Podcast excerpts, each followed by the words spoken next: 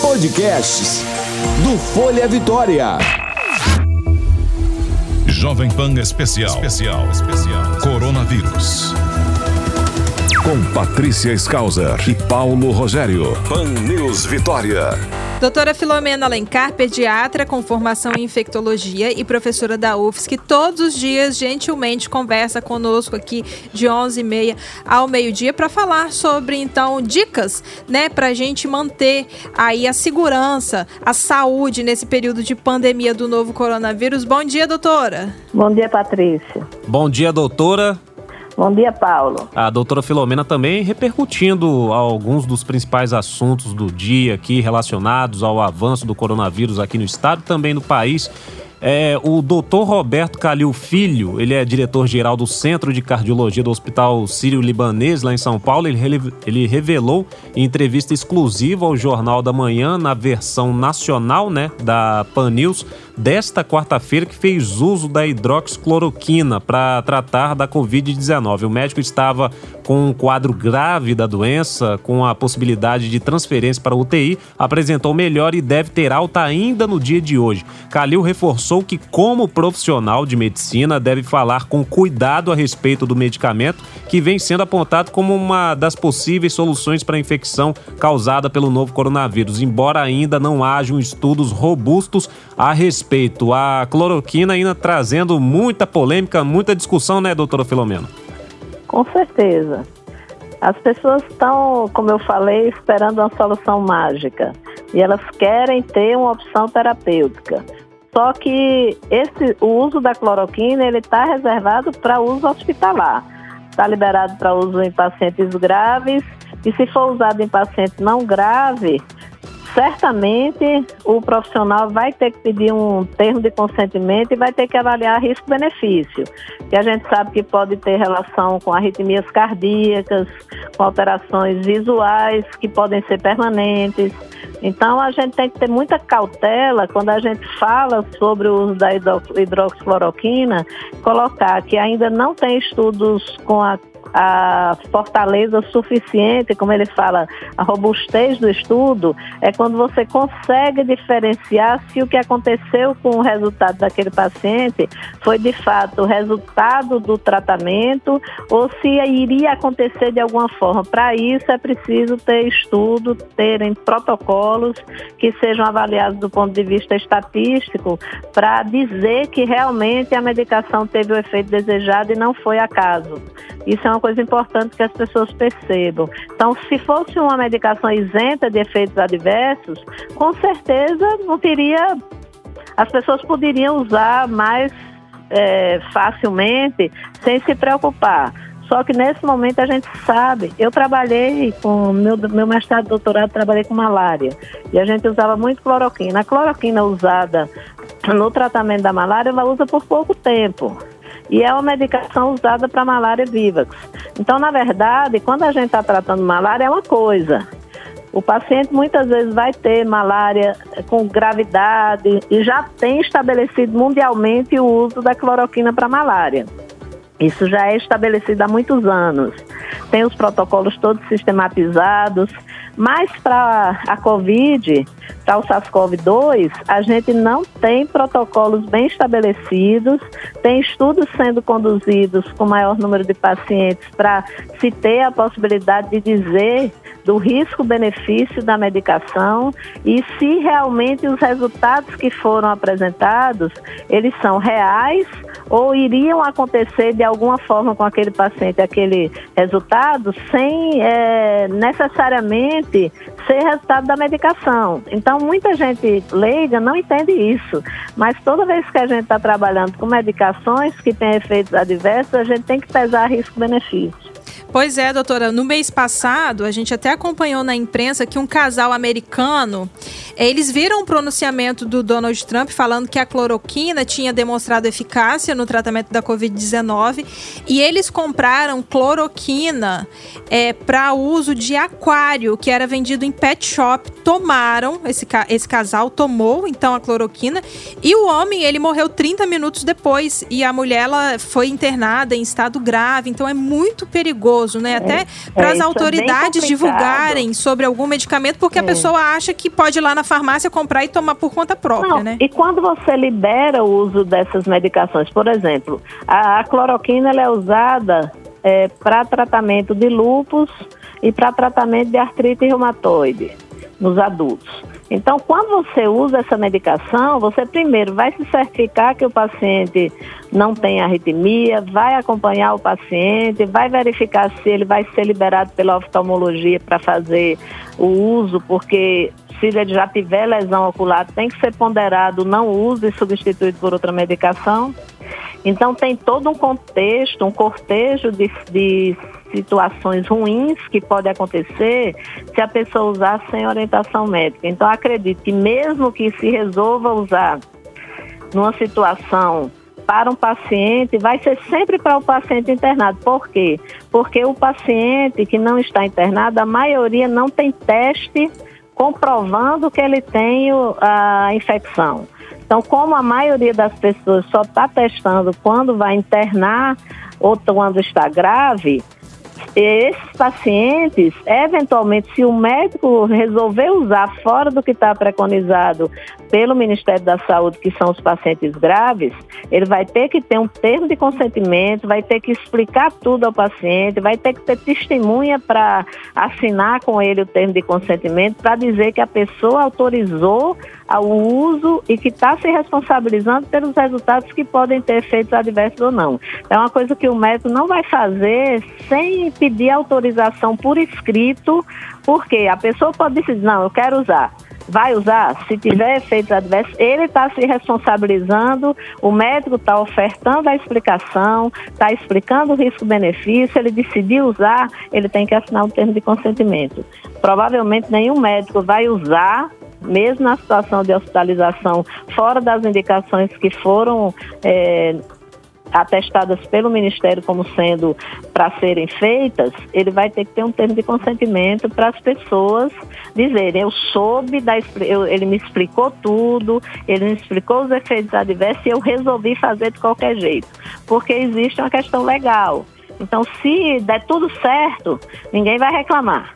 Mas se der alguma coisa errada, com certeza o médico pode ser responsabilizado se não tiver o termo de consentimento. Eu acredito, né? Eu trabalho com pesquisa e toda vez que a gente usa medicações que estão sendo usadas nessas situações especiais, a gente tem o, o termo de consentimento livre, esclarecido, onde a gente informa as pessoas tudo que pode acontecer e elas aceitam participar ou não. Eu lembro você, ouvinte, que nós estamos conversando ao vivo com a médica pediatra e especializada em infectologia, Filomena Alencar. Ela sempre conversa conosco a partir das 11h30 da manhã aqui na Pan News Vitória, sempre em 90.5 FM e agora também a partir de hoje em cadeia de rádio com a 100.1 FM, também da rede da Jovem Pan. É, doutora, chega aqui uma dúvida pelo WhatsApp aqui da Pan News, o 997-468120, 997-468120, onde você, ouvinte, sempre participa conosco aqui, interage ao vivo conosco. A dúvida da Mara, ela, trata-se até de uma questão que a gente já discutiu algumas vezes aqui nas nossas conversas, mas vale frisar algumas vezes, né? A Mara pergunta o seguinte: o que é curva de contágio e por que a comparação? Ela escreve aqui por que, que a comparação entre os países pode não ser algo certo de se fazer. Não, na verdade, a gente, quando compara a questão do, do contágio, a gente tem toda uma situação diferenciada de um país para outro. Então, por exemplo, quando a gente fala, a curva de contágio é, insere o conceito de R0, que é a taxa de reprodutibilidade ou a taxa de contágio a partir de um paciente, quantos pacientes eles infectam. Então, quando você avalia o que foi publicado inicialmente, a gente tem uma taxa para a China, para o RAM, que é um lugar onde as pessoas não têm costume de ter um contato muito próximo físico, não tem é, cumprimentos muito afetivos, abraço, uma aproximação social mais intensa. Aí você se transferir esses mesmos dados para uma comunidade onde tem um aglomerado populacional, com a dificuldade das pessoas fazerem o isolamento adequado por falta de espaço e de condição financeira mesmo, de fazer os cuidados.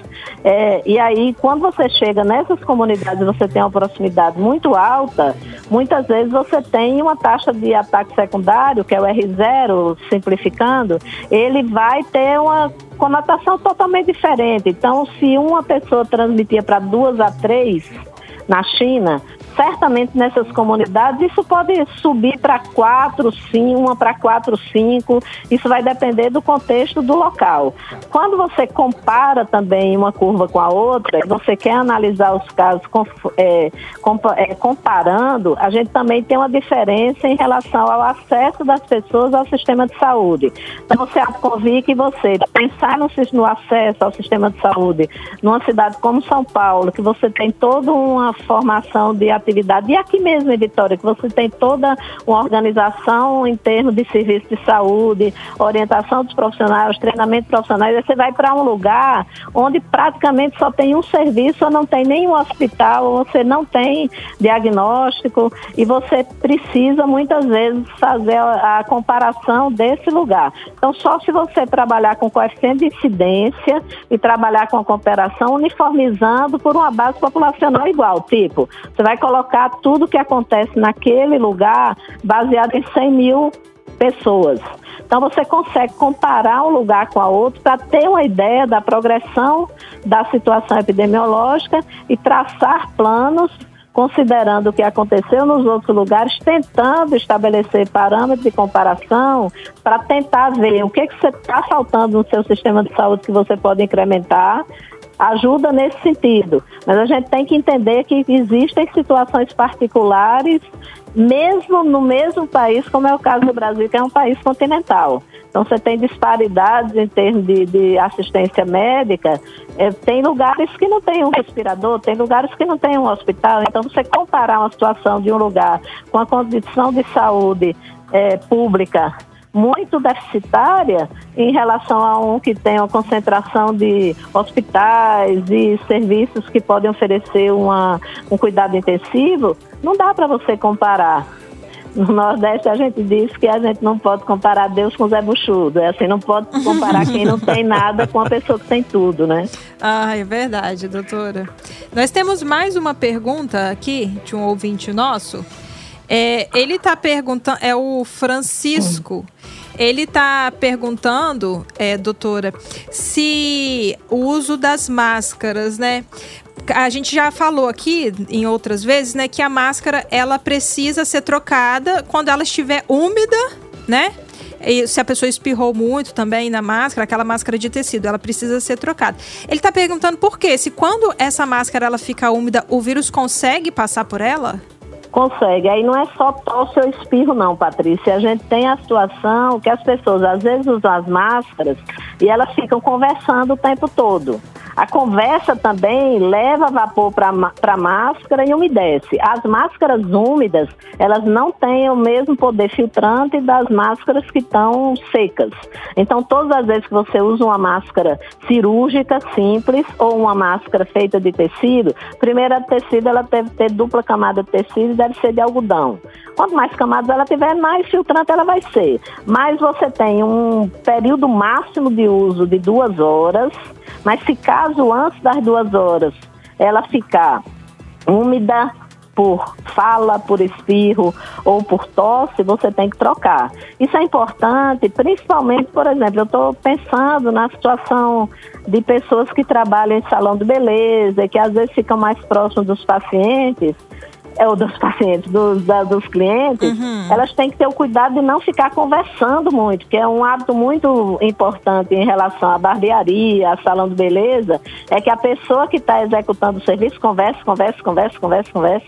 Então, na hora que você está conversando, você deixa de proteger aquela pessoa que você está atendendo, porque essa, essa máscara de tecido é mais para você não eliminar a secreção no local do que para você se proteger. Ela uhum. protege também mas o mais importante é que você esteja protegendo aquelas pessoas é, que são assintomáticas e que eventualmente estejam liberando o vírus, delas contaminarem as pessoas que estão ao redor ou os objetos. Então é um hábito que tem, existe nos salões. Eu sempre adoro fazer terapia. Quando eu estou bem cansada assim, eu adoro conversar com a pessoa que cuida do meu cabelo, que é maravilhosa. Uhum. E eu sempre converso muito. Então, nessa situação, a gente deve evitar de conversar e deve evitar de ir para esses ambientes se tiver sintomático.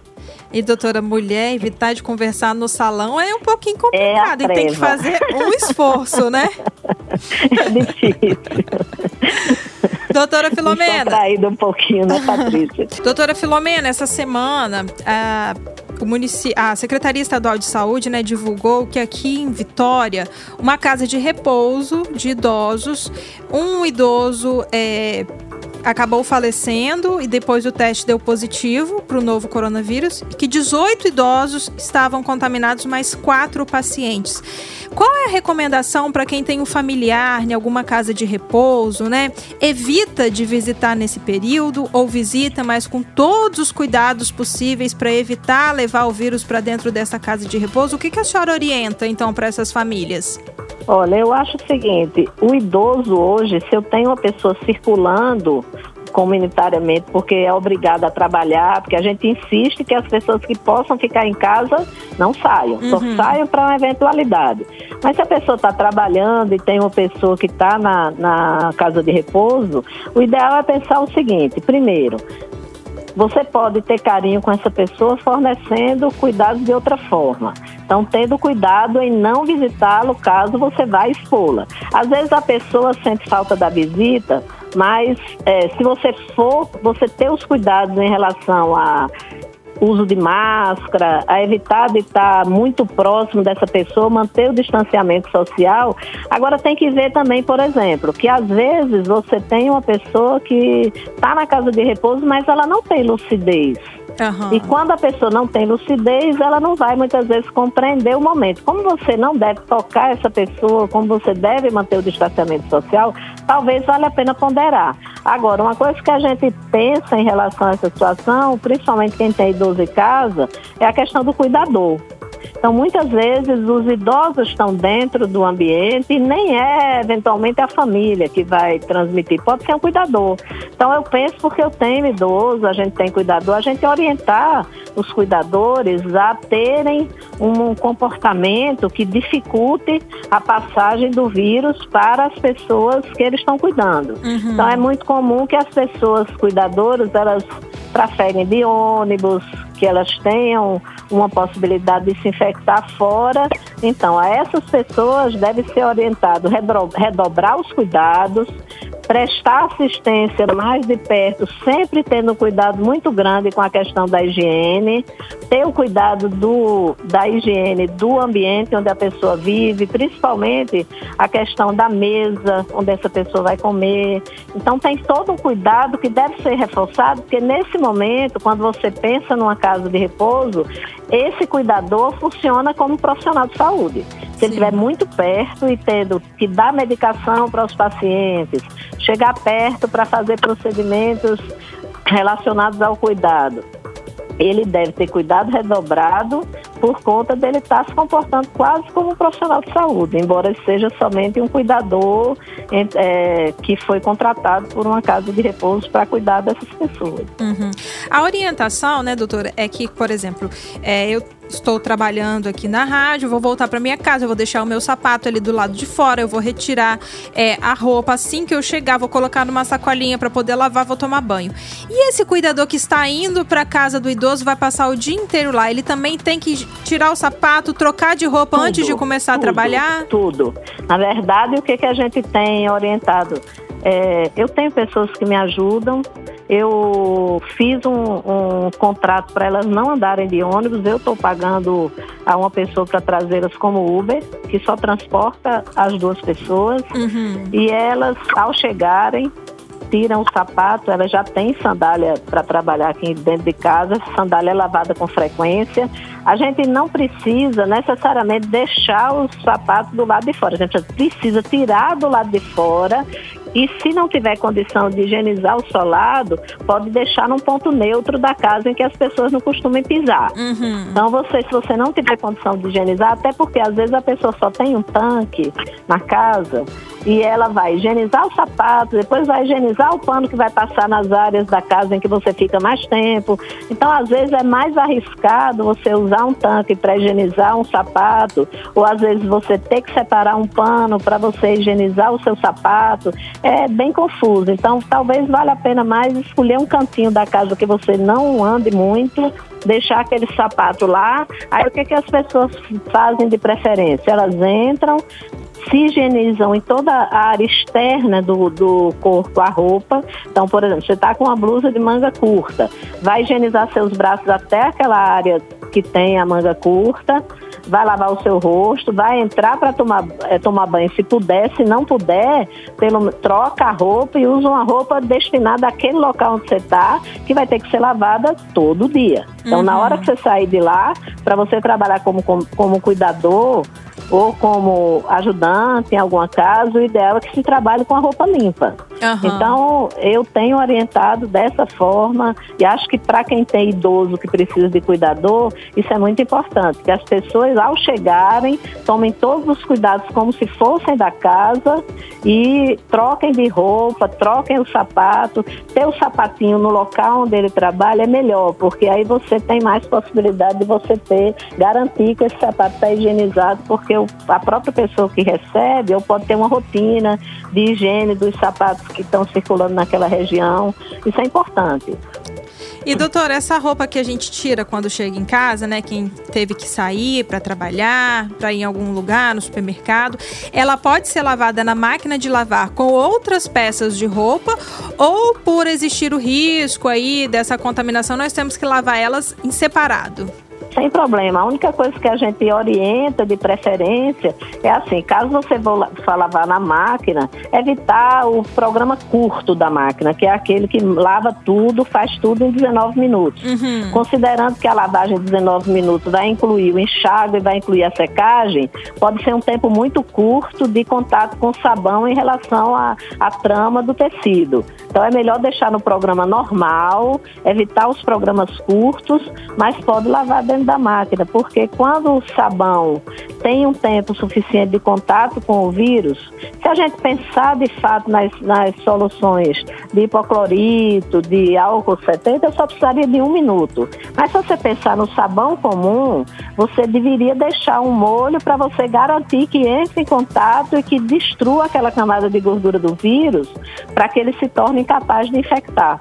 Então é importante você lembrar de se usar a máquina, mesmo que você use com a, com a, a roupa normal que você lava, você não deixar nos programas curtos de preferência. Usar o programa normal da máquina para que haja um molho, bata novamente, novo molho, ou você colocar aquela roupa de molho num tempo de 15 a 20 minutos pelo menos e depois acrescentar na máquina para rodar com as outras roupas. Então não é interessante você usar programa curto. Então, se você for usar programa curto, deixa um baldinho separado, coloque sua, sua roupa de molho e use somente para você não ter que espremer na mão, que fica difícil, para você não ter que secar a mão, porque é ruim de, de. A roupa às vezes fica com mau cheiro, fica mal enxaguada. Então, se você não quiser colocar, estiver lavando alguma roupa que seja programa curto, lembra de deixar de molho separado, pelo menos por uns 10 a 20 minutos, para tentar fazer com que aquela roupa tenha realmente contato com o detergente que você está usando e sempre que puder e for uma roupa com maior possibilidade de ser contaminada, lembrar do hipoclorito. Então, nesse, nesse período que a gente está pensando em, em trabalho fora de casa, e principalmente no cuidado de pessoas doentes, é claro que a roupa branca vai facilitar seu cuidado, porque você pode colocar o hipoclorito e ficar mais seguro em relação a isso. Uhum, tá certo, doutora Filomena. Mais uma vez, muito obrigada pela participação da senhora aqui no Pan News Vitória. Eu que agradeço, Patrícia. Um abraço, doutora. Um abraço, Paulo. Obrigada. Até amanhã. Jovem Pan. Informação é o melhor remédio contra o coronavírus. 90.5 Pan News Vitória.